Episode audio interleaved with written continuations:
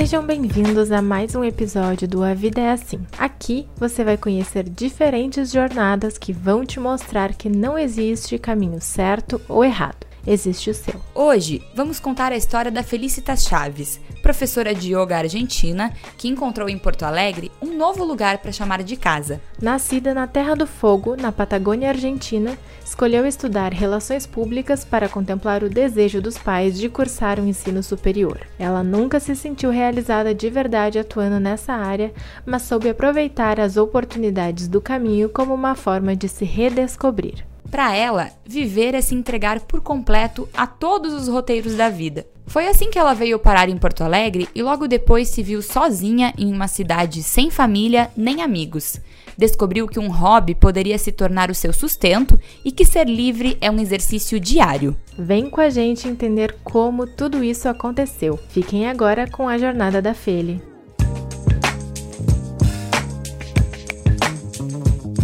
Então, agora gravando, eu quero te agradecer, Felicitas, por topar conversar com a gente. A gente acha que esse episódio vai ser muito especial, muito legal. Eu e eu quero começar então te perguntando como tu te define, quem é a Felicitas? Ai, a Felicitas foi passando por várias transformações por várias transformações, e especialmente nos últimos dois anos. Então, agora eu posso felizmente dizer que eu sou uma mulher empoderada, livre, independente. É, eu sou, como muitas de vocês, uma mulher em processo de transformação, é sempre em processo de conhecimento, não de conhecimento, de autoconhecimento, em búsqueda de se adaptar nesse mundo que eu acho que está mudando cada vez com mais, com mais rapidez e tentando quebrar alguns, alguns paradigmas que eu tinha sobre a vida, como deveria ser, como não deveria ser. E sou uma mulher em constante mudança. Tu comentou que tá uh, buscando quebrar alguns paradigmas, né, sobre o que que é. Tu achava da vida. Por que tu fala isso? O que, que tu assim? quer dizer com isso? É. Ah, porque eu acho que eu não fui criada nesse sentido de que ah, tu tem que caçar, fazer carreira mas eu não sei como o mundo, a sociedade, tudo, tudo que a gente vai recebendo do mundo externo vai te criando de uma forma em que a gente acha que as coisas devem ser A, B, C e D. E a vida não é assim. A vida não é assim, a vida não. Muitas vezes, na metade do caminho, a gente tem que voltar para trás, pegar um pouquinho de avião e fazer uma caminhada diferente. Muitas vezes, as mulheres carregamos com com, com isso de, de ter que. Ai, a família, a profissão, tu tem que ser bem sucedida, tu tem que querer isso e isso e isso da vida.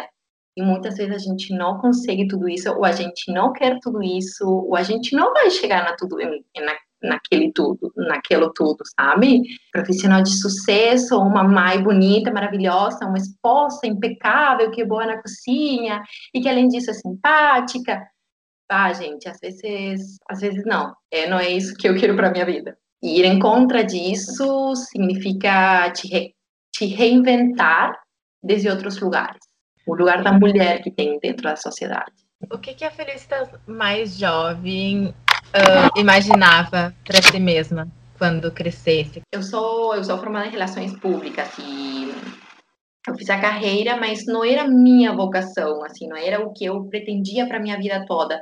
Mas, enfim, quando eu, acontece o mesmo aqui no Brasil, quando a gente sai do colégio médio, a gente sai do colégio muito novo, e aí tu tem que decidir a carreira universitária, e isso aí vai ser para o resto da tua vida, e tu tem que ser é, bem sucedida naquela carreira. Talvez naquela idade, tomar aquela decisão é um peso, é uma mochila muito pesada. Eu decidi a minha carreira universitária porque eu tinha que decidir eu tinha que decidir, eu tinha que escolher entre algumas coisas que eu queria fazer. Mas não realmente era isso, as relações públicas ou a área da, ou a área da comunicação realmente o que me chamava muito a atenção. E eu acho que nesse caminho de, de fazer a carreira, eu viajei bastante, no, no, meio do caminho. E talvez em algum momento eu tinha aquela perspectiva de, tá, entrar numa empresa, chegar num, numa certa hierarquia, chegar a ser chefe de alguma coisa, não tinha muito definido de quê, mas eu, eu acho que é isso que a gente acha, né? Que, que vão fazer, ah, vou fazer a minha carreira, vou, vou entrar numa empresa e aí vou crescendo, crescendo e vou chegar a ser gerente. de alguma coisa, não estava muito definido de quê, né? E não é tão assim, não é tão assim. Nunca sonhei também com o que eu fui. Eu não sei como que eu cheguei a ser o que eu fui, porque também não era um. Eu sempre fui muito independente e a vida foi me traçando uns caminhos que hum, nunca cheguei a imaginar. Nunca cheguei a imaginar que iria morar no Brasil. Sim, queria morar em algum outro lugar, mas não no Brasil. Então, perto da Argentina, mas mesmo tão, tão afastado. E aqui estou. Eu queria entender, acho que a gente trouxe muitas histórias aqui de pessoas que, pelo menos em algum momento da vida, já pensaram ou já moraram fora do Brasil, brasileiros que moraram fora. E Sim. aí a tua história vem um pouco uh, no sentido contrário, né? Uma pessoa de outro país que veio parar aqui no Brasil. Queria que tu falasse sobre isso, assim, né? Como é que foi essa escolha e e o que que tu enxerga aqui, né? Porque tu escolheu ficar aqui também. Então, ah, conta pra porque... gente esse ponto de vista. Ah, a minha história não é muito diferente da história de, de, de, quando eu fiz meu primeiro intercâmbio. Eu fiz meu primeiro intercâmbio com 17 anos. Eu fui morar um ano na Alemanha. Eu fiz um ano de colégio médio lá, o último. É, eu voltei para Argentina. Eu comecei a minha carreira universitária. Eu fiz o segundo intercâmbio, passei três meses nos Estados Unidos. Eu voltei para a Argentina, eu trabalhei no centro de esqui quando eu estive nos Estados Unidos. Eu me formei na Argentina em relações públicas e eu pensei, tá, e agora? O que, que eu faço agora? Eu já estou formada, como que, como é que vai seguir tudo isso aqui? E eu pensei, tá, é agora ou nunca que eu vou conseguir, que eu, que eu posso continuar viajando por causa de que, tá, depois eu vou querer criar raízes em Buenos Aires. Eu não sou de Buenos Aires, eu sou do interior, bem do interior, mas eu fiz a carreira universitária, eu fiz faculdade em Buenos Aires. E eu pensei, não, tá, é agora ou nunca que eu vou viajar, vou fazer o terceiro intercâmbio, né? Aproveitando que ainda estava meio que naquele período entre formada e estudante, tá, tá, tá. E eu fui para o Canadá. Eu passei um ano no Canadá. Nesse ano que eu passei no Canadá, eu conheci quem por um tempo foi meu parceiro e ele era brasileiro e ele era gaúcho. E a gente ficou lá no Canadá. Quando eu voltei, quando ele voltou, a gente continuou com o relacionamento e alguém tinha que meio que ceder, ou ele para Argentina, ou eu para cá. E eu acabei cedendo e eu vim parar em Porto Alegre. Só que meu intercâmbio me levou além de conhecer quem foi meu parceiro naquele, naquela época e ainda ficar aqui em Porto Alegre. Meu relacionamento acabou uns dois anos atrás. A minha situação de vida era diferente naquela época. Eu já era eu já tinha decidido que eu ia trabalhar com yoga, mas eu não tinha, eu não trabalhava da mesma forma que eu trabalho agora com yoga. É, eu dava algumas aulinhas e eu estava recém começando, eu estava dando uns passos bem pequenos no yoga. Em algum momento, quando eu me separei, ele me falou: e agora você vai voltar para a Argentina? E eu falei: não, eu não vou voltar para a Argentina porque eu acabei meu relacionamento. Eu vou voltar para a Argentina quando eu quiser voltar para a Argentina. E dito e feito, eu não voltei e eu fiquei aqui em Porto Alegre. Para mim foi um desafio. Gente, mas eu não estou falando que eu nunca, que eu tinha morado aqui em Porto Alegre por seis meses. Não, eu já morava aqui em Porto Alegre por nove anos. Então, você tem que pensar, ai, mas Claro que tu ia ficar porque tua vida estava aqui. Não era tão assim. Eu estava, eu era uma mulher diferente e quando eu me separei depois de, sa de sair desse relacionamento, eu me encontrei como uma, como eu mesma, uma pessoa diferente e em um lugar diferente. E foi ali que para mim começou o desafio, tipo, tá, agora que eu caminho sozinha, agora que o Porto Alegre, agora que o Brasil vai ser um desafio pessoal. Porque antes eu estava num relacionamento, eu era casada e, enfim, eu estava naquele relacionamento. Mas quando eu decidi, mesmo sem relacionamento, ficar em Porto Alegre, porque eu queria ficar, porque eu gostava de estar aqui, porque eu acreditava no que eu ia fazer, ou, ou eu acreditava que eu conseguia uh, me virar e dar certo, foi ali que eu comecei a ver o Brasil e Porto Alegre com outros olhos. Foi bem diferente de quando eu estava no relacionamento. Tu sentiu, o que que tu sentiu no momento em que tu chegou aqui, assim, de, de diferença cultural, mas também em relação, tu teve uma mudança brusca na tua carreira, né? Como é que foi esse processo, ainda mais num país, assim, que daí, não sei, outro que vai nos dizer, mas que tem tantas diferenças, que tem tantas diferenças culturais e, e, de, e comportamentais, como é que foi esse impacto quando tu chegou aqui? É, eu acho que o primeiro impacto, assim, eu sou da Terra do Fogo, eu sou da Patagônia. Patagônia é um lugar frio, é um lugar com neve, é um lugar com vento. E para mim, quando eu cheguei a morar na, nesse clima tropical, onde está cheio de plantas, onde tudo é verde, onde tudo é vida, para mim foi maravilhoso. Tipo, gente, eu posso, eu não preciso morar, eu não preciso de ar condicionado. Eu fico nos 40 graus de calor de boas. Para mim é uma benção morar num clima tropical. É, eu sempre brinco isso aí, porque para mim 40 graus de calor, nossa, gente, que maravilha morar num país tropical com esse clima. Foi diferente, sim, porque eu sei que Porto Alegre está próximo da fronteira, próximo da Argentina, mas não é tão próximo assim. Brasileiros e argentinos são muito diferentes ainda, é, em todos os sentidos. Eu vim morar aqui em Porto Alegre há 10 anos atrás. 10 anos atrás, imagina que o dólar ainda estava, eu acho que era 2 por 1, o câmbio estava maravilhoso. O Brasil era um era e ainda é, com certeza, um país que estava muito explodindo no sentido da mobilidade social, da brasileiro que ia para o exterior o tempo inteiro. Então, a Argentina já tinha passado por há um tempo que estava numa crise financeira importante, uma crise econômica, e então aqui o Brasil era um país que estava fervendo, que estava crescendo, que estava surgindo daquela América Latina que tinha estado tão ou pelo menos comparada com o que era a realidade argentina naquela época. Então, para mim, foi maravilhoso. Claro que tem, foi um, um contraste diferente. Porto Alegre ainda é uma cidade mais violenta ou mais perigosa que qualquer cidade argentina. Talvez agora não tanto, mas eu, eu sempre sinto que o Brasil é um país mais violento nesse sentido. Para mim é maravilhoso morar aqui. Eu me sinto muito abençoada. Eu queria só voltar um pouquinho na tua história. Tu uh, falou então que nasceu né, na Terra do Fogo. E aí depois tu fez a, a, vida universitária, então estudou Relações Públicas em Buenos Aires. E aí tu comentou que mudou para o Canadá. O que, que exatamente tu buscou lá? Era também na tua área de relações públicas ou, ou já era outra área? Como é que o, o, Canadá surgiu assim na tua vida? Gente, eu não sabia o que queria da vida, eu não sabia o que queria, eu não sabia como ia conseguir, eu não sabia se realmente me interessava trabalhar na, na área de relações públicas.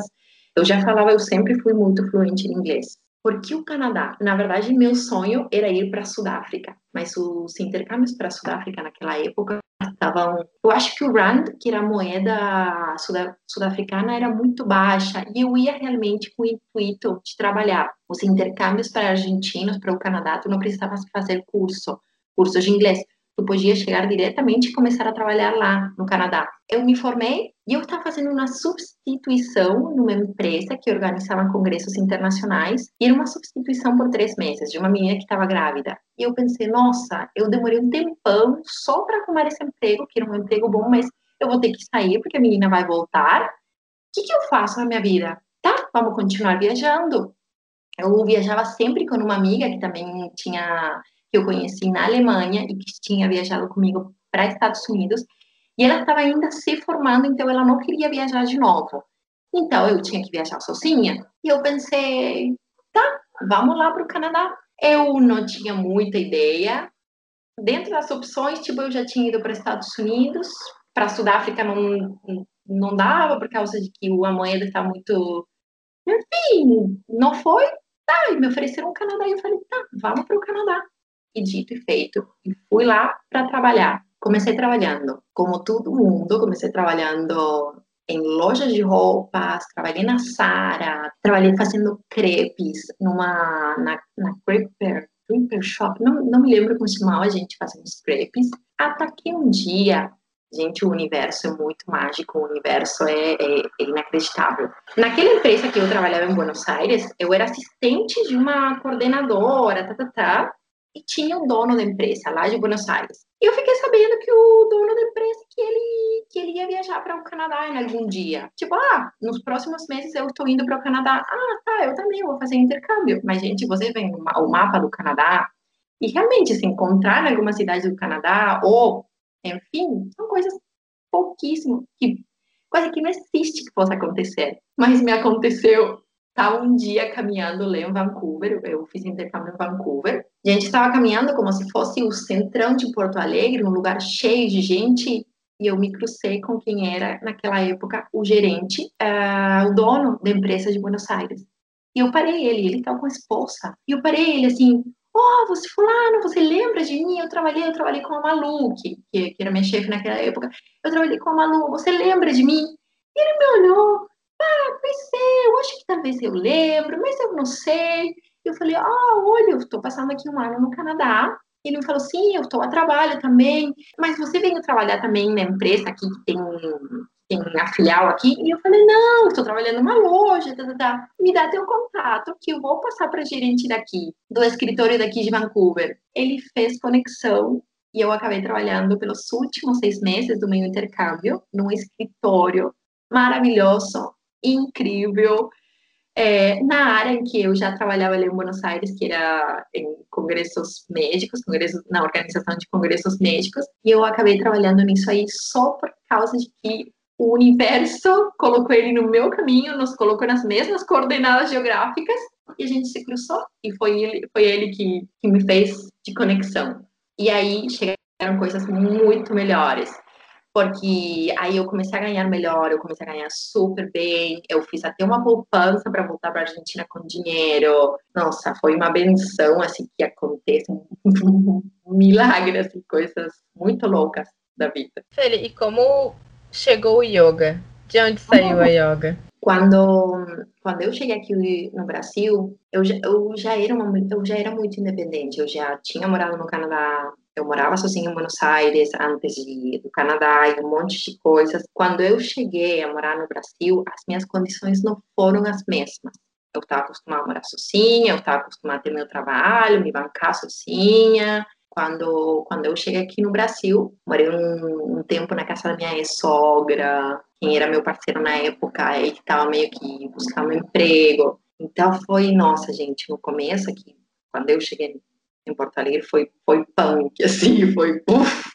É um, é um povo receptivo, mas não tanto como vocês podem achar que são. Eu sou argentina. E sempre existe isso aí de que o brasileiro não gosta tanto do argentino.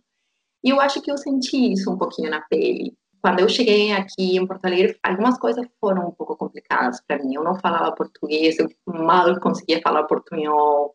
Enfim, foi a minha chegada foi complicada e eu comecei a fazer yoga já no primeiro ano. Eu cheguei aqui em 2011 e eu comecei a fazer yoga. Eu fazia yoga numa academia. É, eu passava bastante tempo na academia, nessa academia.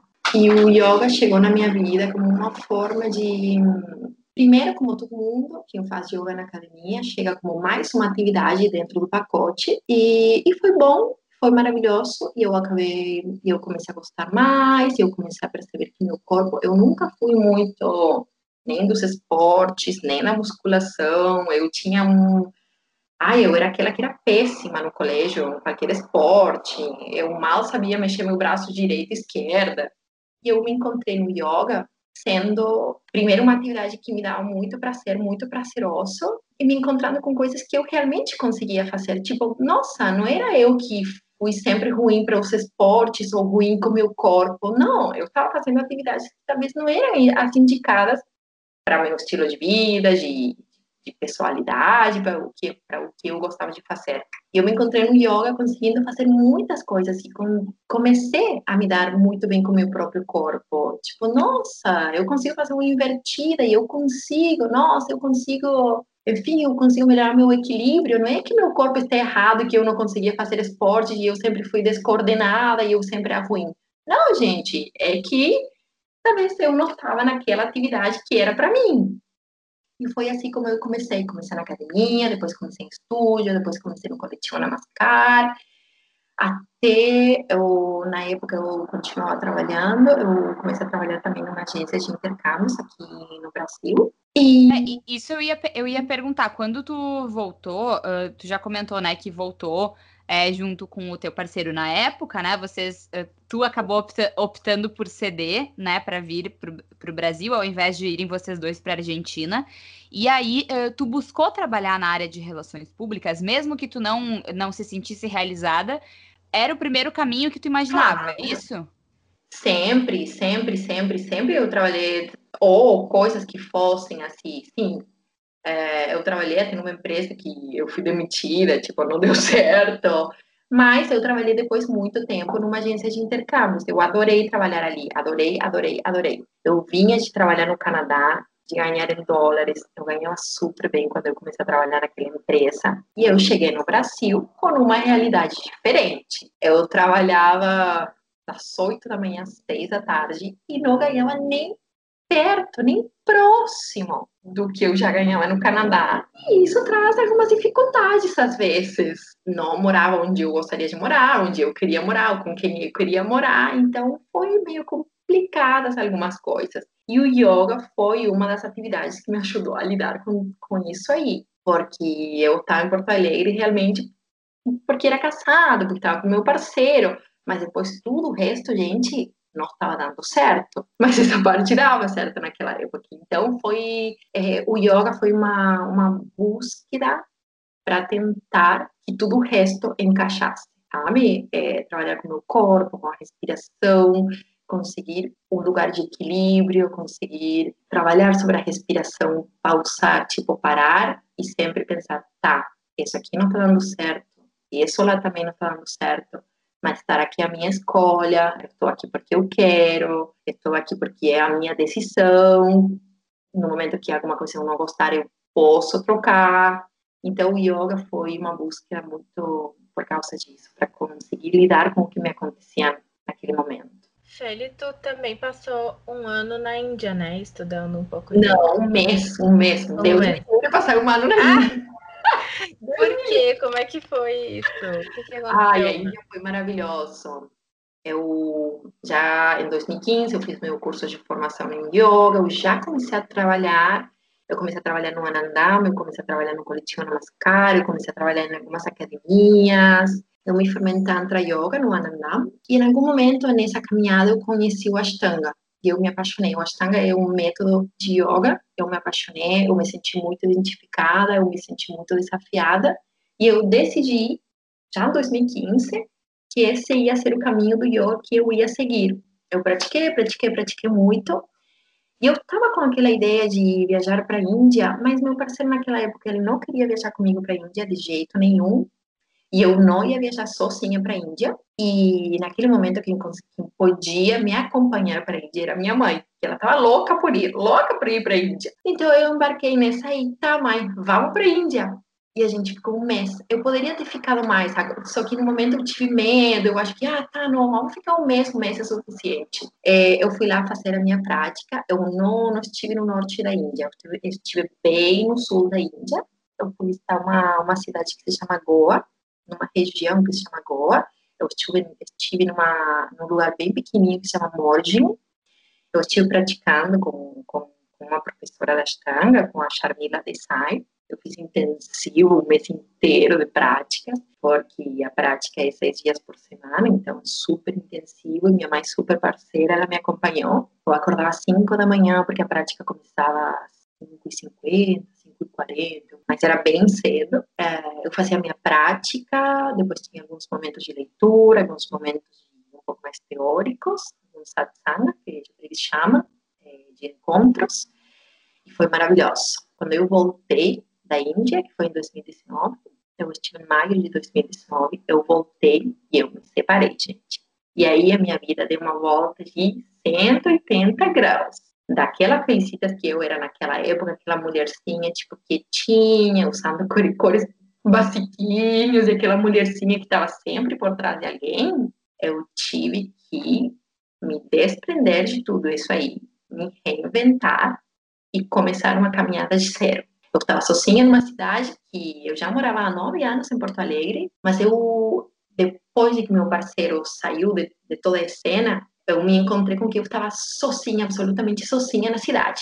Porque hum, eu fiquei muito tempo num relacionamento. E o que às vezes. Eu sou bem mais, mais velha do que vocês, tá? Eu tenho 37, vocês são novos ainda, vocês são super jovens. Mas o que me aconteceu no meio de todo esse relacionamento e ter ficado com, com, com um parceiro foi que eu comecei a me perder. Me perder, me perder, me perder, me perder, a me apagar, apagar, apagar. E eu tive que começar de zero a me reencontrar com absolutamente tudo. É, me reencontrar com a cidade, comigo mesma, com a rotina, com um monte de coisas. gente. Eu não tinha família aqui, eu não tinha nem amigos, nem amigos, porque, claro, quem quem é uma mulher casada, ai, nem precisa, porque tu vai viajar com teu parceiro, tu vai fazer sempre tudo com teu parceiro. Eu tô falando da minha experiência, tá? Eu não quero que, que nenhuma mulher casada que, que acha que... Não, não é assim. Foi o que aconteceu comigo, como eu entrei no relacionamento. Sempre eu estou falando desde meu lugar, tá? Eu não generalizo. Quando eu tive que me encontrar sozinha de novo, foi um tapa na cara, foi,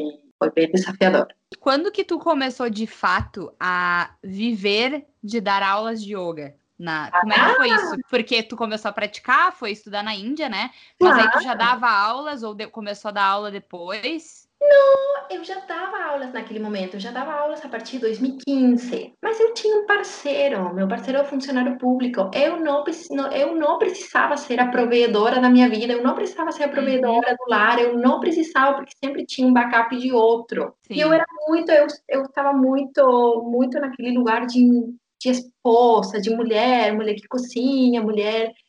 Eu estava no outro espaço, eu não estava empoderada desse lugar que eu estou agora. E foi essa viagem que te abriu a cabeça também? Não, não. Não? Foi, foi, não. Minha história é bem de resiliência mesmo, meninas. Eu, com aquelas aulas de yoga que eu dava naquela época, eu não tinha nem, nem para pagar o super, meninas. Naquela época. E quando ele saiu de casa e quando eu me quando eu me encontrei sem ferramentas, eu acho que naquele momento eu não tinha ferramentas financeiras para me bancar no Brasil ali eu que comecei. Eu já tinha uma prática bem avançada de yoga, eu já tinha viajado para a Índia, tipo, gente, é agora que eu vou tocar ficha na vida, sabe? Eu tô fazendo aqui com, com os dedinhos, porque foi assim, sabe? Quando, tipo, é agora. E eu comecei a trabalhar, e eu comecei a trabalhar, eu comecei a trabalhar, e eu comecei a postar nas redes sociais, e vamos, gente, praticar, vamos praticar, vamos praticar. E a partir de 2019, que a minha vida mudou completamente, de ter, sei lá, 10 alunos no total, nossa, gente, eu passei a ter 10 alunos por turma. E foi nesse momento que eu comecei a viver o yoga. Foi nesse momento, quando eu me vi desafiada, quando eu tive que me reinventar e quando eu tive que correr atrás. Como é que foi, depois de tudo isso, passar por 2020? Eu quero entender, assim, como que foi esse processo também internamente para ti? Tipo, como que foi passar por um ano pandêmico, com com tudo que aconteceu? Como é que tu lidou com tudo isso? Foi mais uma vez tu tendo que provar tua resiliência, né? Muito, muito. Mas eu já tinha provado que que eu, que eu era forte, que eu conseguia. Eu saí do apartamento, eu comecei a alugar um apartamento em 2019, final de 2019. Eu já estava começando a dar aulas no apartamento. Eu morava num bairro que eu não gostava de morar, eu morava num apartamento muito pequeno. É, enfim, mas o apartamento não era meu, eu tinha que devolver o apartamento. Mas eu já tinha começado a dar aulas naquele apartamento, porque eu tinha duas tardes livres e eu pensei, tá, vou começar a dar aulas de Ashtanga para quem quiser fazer, quem quiser fazer. Eu tinha quatro alunas por turma e eu comecei a dar aulas e começou a dar certo isso aí. Depois, em dezembro de 2019, 2020, eu entrei naquele outro apartamento que foi onde eu comecei a montar o primeiro chalinha, o chalinha do Petrópolis. Eu escolhi um apartamento estava bem acabadinho na época, mas eu deixei ele bonito, eu pintei uma parede, enfim, eu montei meu primeiro estúdio de yoga lá naquele apartamento. Eu já levei todas as minhas alunas, a gente começou a praticar. Eu viajei para a Europa em fevereiro de 2020. Eu passei um mês na Europa. Quando eu voltei, comecei a trabalhar e começou a pandemia. Eu estive em Milão quando estava com a pandemia, só que lá estava bem vida normal, bem tranquilo. Eu cheguei desse 7 de março que começou a pandemia e foi uma quinta-feira que a gente fechou tudo. O, o rum, o yoga, não esqueçam de que essa pandemia deixou muita gente ansiosa, deixou, deixou muita gente sem nada para fazer em casa. Então, o yoga teve uma. Eu acho que o yoga e todas as atividades te faziam mexer o corpo dentro de casa começaram a ter uma relevância mais importante do que o normal no começo da pandemia, todo mundo queria fazer yoga, todo mundo queria fazer yoga, todo mundo queria fazer. Eu estava naquela época com as aulas online, com, com isso de que, lembra que em algum período as lojas fecharam? Eu comecei a vender roupa também. Comprei de uma marca daqui de Porto Alegre, atacado, e eu também comecei a vender roupa. Eu vendi horrores de leggings, porque, claro, todo mundo queria comprar, porque ninguém conseguia na loja E todo mundo estava ficando em casa e todo mundo queria roupas confortáveis. Daí eu vendi horrores de leggings, vendia leggings, tops, e, as aulas deram muito certo também. Depois, claro, que todo mundo foi se ajeitando. Depois de um tempo, diminuiu bastante o número de alunos e tudo. Só que minha pandemia, diferente da de vocês, teve alguns, alguns toques mais coloridos, vamos dizer, alguns toquezinhos mais coloridos. Um era o fato de que eu estava sozinha. Eu estava absolutamente sozinha, porque minha família, eu não vejo a minha família há mais de um ano, porque a fronteira foi fechada, enfim, por várias razões.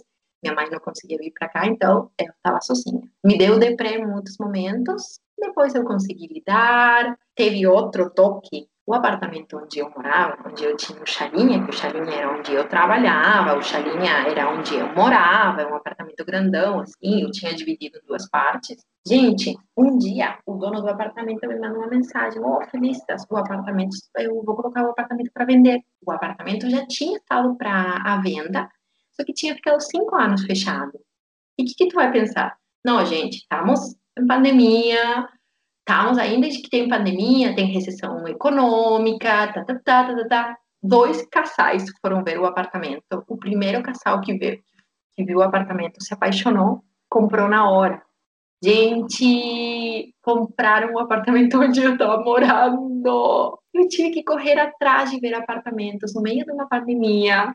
Eu tinha que me mudar com um tempo que um tempo bem curto, tive que ainda eu não tive sorte, não tive sorte com quem comprou o apartamento, eles queriam um apartamento agora e eu tipo, gente, estamos numa pandemia, como assim que tu quer um apartamento em 30 dias? Se algo estava faltando na pandemia, era isso aí ainda. Ter que me mudar do apartamento onde eu morava e trabalhava. Tu relatando essas histórias, eu fico pensando a trajetória interna que, que tu fez. Porque no começo da entrevista, tu falou que estudou relações públicas porque era meio que o, o padrão, né, de que tinha que fazer alguma coisa e acabou uh, escolhendo cursar a graduação uh, em relações públicas, mas que nunca se identificou com isso. E aí, ao mesmo tempo, tu, tu traz uh, essa tua trajetória de vir para o Brasil, assim, ao acaso, depois se ver sozinha e ter que se virar, né? É, e pelo que tu me, pelo que tu relata, assim, a tua vida ainda é um desafio no sentido de estabilidade, né? Porque tu faz o teu trabalho e uh, assim com, né, com os teus alunos, se, tem, tu tem que fazer a tua roda girar, né? Uh, como, como é para ti assim vi, viver dessa forma? É, a gente acha que tu tem a vida mais ou menos organizada Imagina, né? eu, eu era uma mulher casada, eu era, tipo, tá casada com um funcionário público, tipo, tá, vamos acabar aqui, eu vou morrer velhinha com ele nesse apartamento ou nesse aqui, e esse aqui vai ser minha realidade para sempre. E algumas coisas mudam. E essa realidade que eu tinha naquele momento mudou, me destabilizou muito, a gente, isso que tu falou, essa instabilidade, gente, nada é seguro na vida, mesmo que tu é casada, mesmo que tu tenha um trabalho de funcionário público, gente, a vida não é tão assim. Eu também. Mas o que que te, que que te realiza, assim, é, nessa forma que tu encontrou para viver hoje?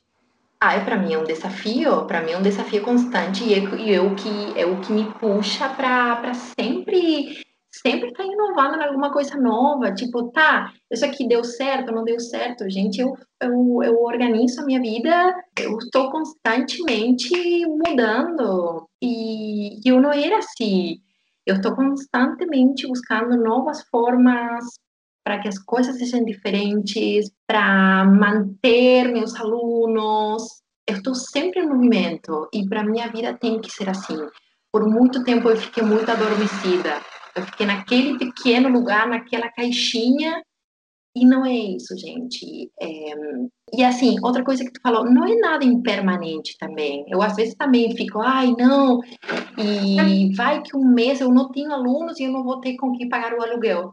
Ó, oh, gente, a vida tem que dar muito errado para tu nunca ter algum aluno. E se em algum momento me acontece, ai, gente, eu tenho duas mãos e dois pés dá para trabalhar em loja, dá para trabalhar. Gente, tu tem que querer, tu tem que querer melhorar, tu tem que querer fazer, tu tem, que estar sempre em constante movimento, porque a vida, a gente não pode ficar naquele buraquinho, naquele lugar, naquela zona de conforto Porque quando tu faz isso aí, a vida vem e ela te puxa para sair dessa zona de conforto. Mesmo quando a gente quer ficar, a vida mesmo vem te puxar e te diz: não, guria, vamos lá, toca ficha. E eu acho que foi um pouco o que me aconteceu com a venda do apartamento onde eu morava antes. Eu já, na pandemia, eu dupliquei o número de alunos e tanto assim que o lugar físico onde eu dava aulas não era suficiente para todos os meus alunos. Eu tinha, tipo, eu tinha que revezar. Tá, uma terça-feira vão praticar quatro e quinta-feira vão praticar os outros quatro, por causa da pandemia, por causa do espaço físico. O espaço começou a ficar pequeno, tipo, tinha muita gente que me procurava para começar a, a, praticar de novo, e eu tinha que dizer que não, porque eu já não conseguia por causa do espaço, já a turma estava lotada, e eu ia ficar nisso aí. E eu acho que vem o universo, o universo me mandou isso aí, tipo, não, o apartamento, tu vai ter que sair desse apartamento e buscar alguma coisa ainda maior. Foi assim como eu achei o lugar onde eu moro agora e onde eu tenho um novo sala. Uma sala ainda maior, que comporta muitos mais alunos, estamos todos muito mais confortáveis, uma sala super arejada. Mesmo que a gente não queira mudar, mesmo que a gente não queira se mexer desse lugar, a vida vem, te puxa, te tira desse lugar porque a vida é constante em movimento e a gente tem que fluir, a gente tem que aprender a fluir com a vida, a fluir com as mudanças, com os cambios. Não somos as mesmas pessoas é, de há cinco anos atrás, a vida não é a mesma, os desafios são diferentes, então a gente tem que aprender que nada é estático, que o único que é constante é a mudança, e é um aprendizado sair desse lugar. O que que tu ganhou com esses desafios, assim? O que que tu... O que que importava antes desses desafios e o que que importa agora para ti? Eu comecei a me, a me empoderar e acreditar em mim mesma, acreditar cada vez mais na minha intuição. A gente aprende que o mais importante são os relacionamentos, as pessoas que ficam uh, quando o tempo é bom e ruim, aquelas que ficam essas são as pessoas que importam. E, gente, a aparência não importa, o importante é ser feliz, o importante é estar sempre eh, em equilíbrio contigo mesma, porque muitas coisas passam e quando a gente se perde, perde essa conexão com, com si mesma, a gente se perde completamente. Então agora eu escuto muito a minha intuição, eu escuto muito meus desejos. É, muitas pessoas, tu viu que eu abri o Chalinha, o Chalinha é meu pequeno Chala, que agora é um Chala, porque é um espaço bem grande.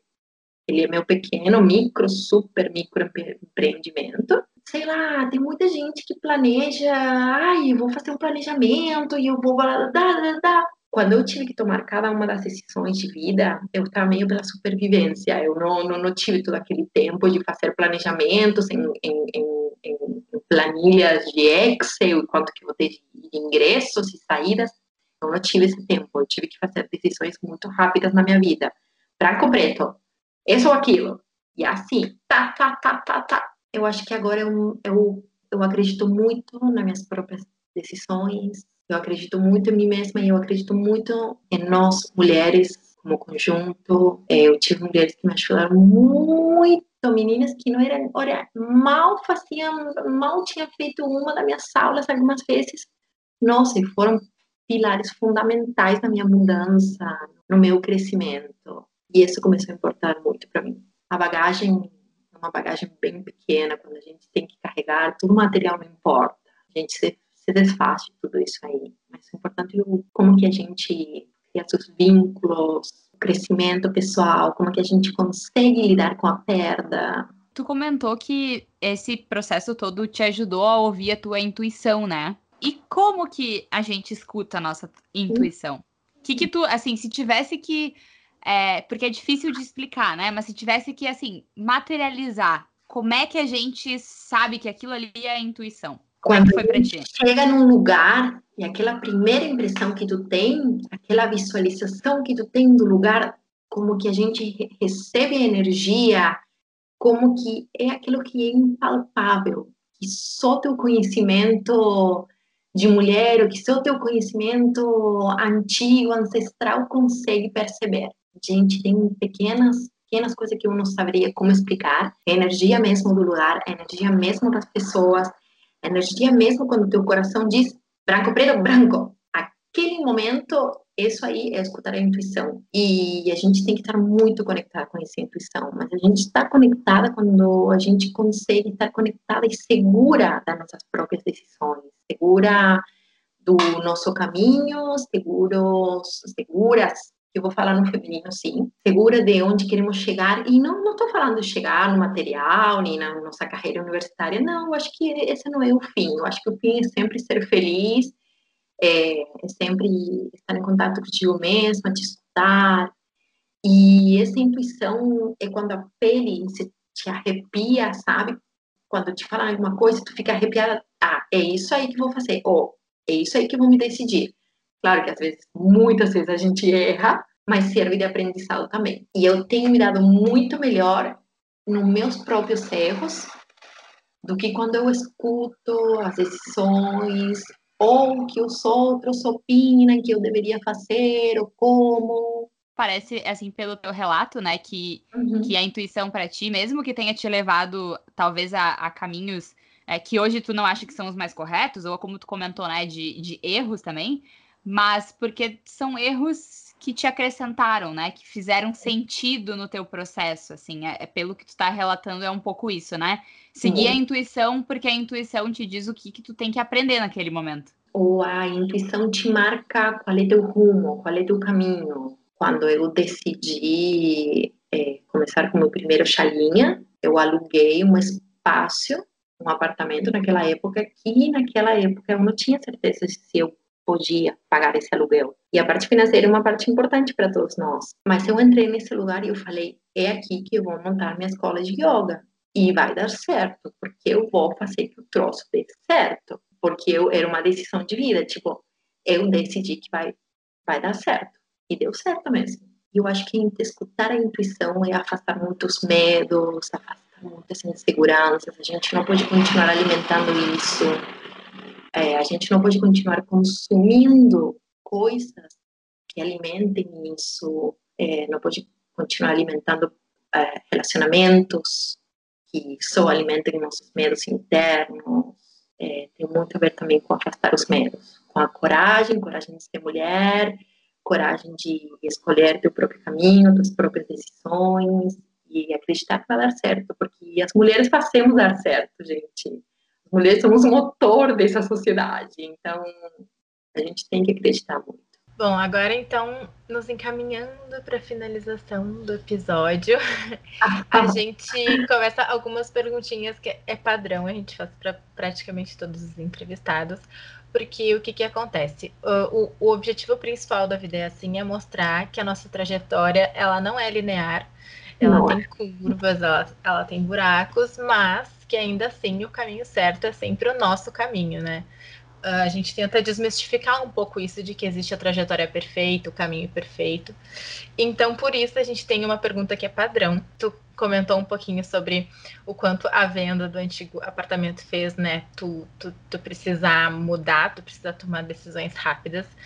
Mas eu queria que tu contasse alguma história de algum perrengue, alguma coisa que deu muito errado na tua vida, mas que mesmo assim te trouxe para onde tu tá agora, te ensinou, te desafiou, te fez se tornar a mulher que tu é hoje. Bah, essa venda do apartamento foi foi foi uma das, dos últimos perrengues assim que me fez a Índia mesmo também foi, porque ir para a Índia é não, não é aquela não é aquela viagem que está todo mundo imaginando. A Índia é muito precário, ainda é, a Índia é ir lá para passar perrengue. Mesmo assim, nossa, deu tão certo para mim, foi uma viagem tão mágica, tão maravilhosa, que mesmo com tudo perrengue que eu passei lá, ah, bah, deu muito certo, foi, foi maravilhoso. E eu acho que todos os desafios da vida sempre te levam para um lugar melhor. A mudança é muito difícil é muito difícil encarar a mudança, mas a gente tem que acreditar que estão te levando para um caminho, um caminho de crescimento, um caminho melhor.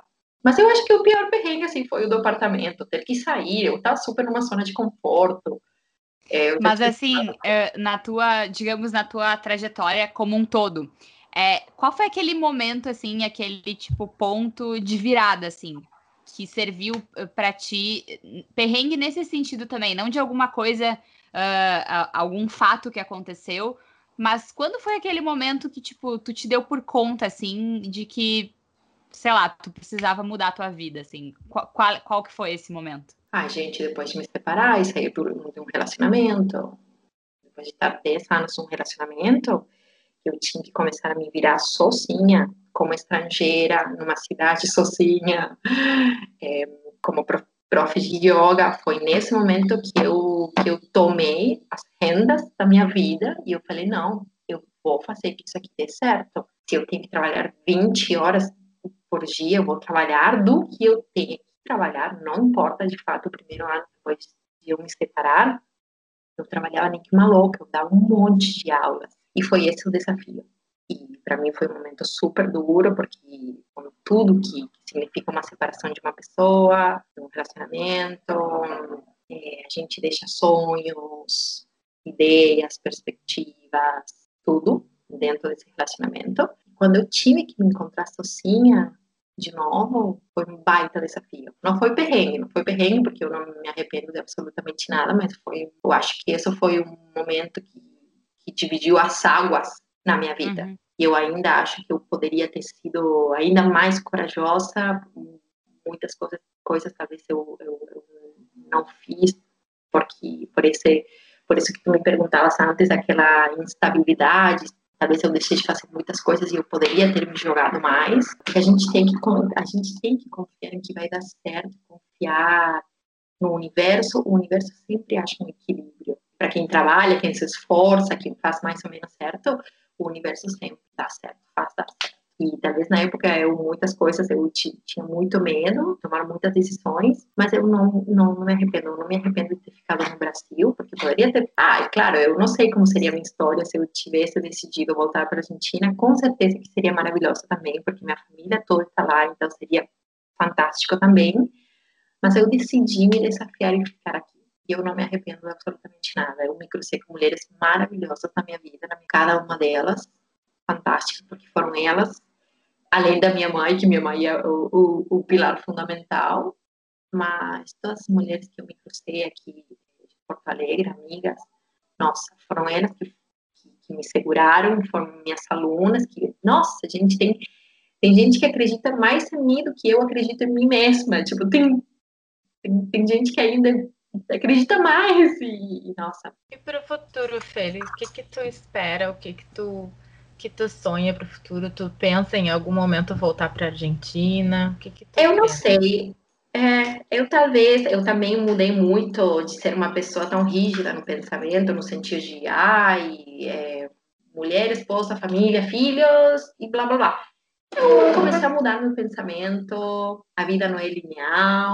Eu ia, eu só vou fazer um adendo à, à pergunta da Débora, porque eu tava pensando agora também, se, se uma pessoa, assim, com essa trajetória como tu contou, é, que importa mais, né, o, o momento, uh, as pessoas com quem, né, passa na vida, uh, tu considera, assim, que tu tenha hoje sonhos ou tu vive um dia de cada vez? Assim, uma pessoa que, que encara a vida dessa forma, né?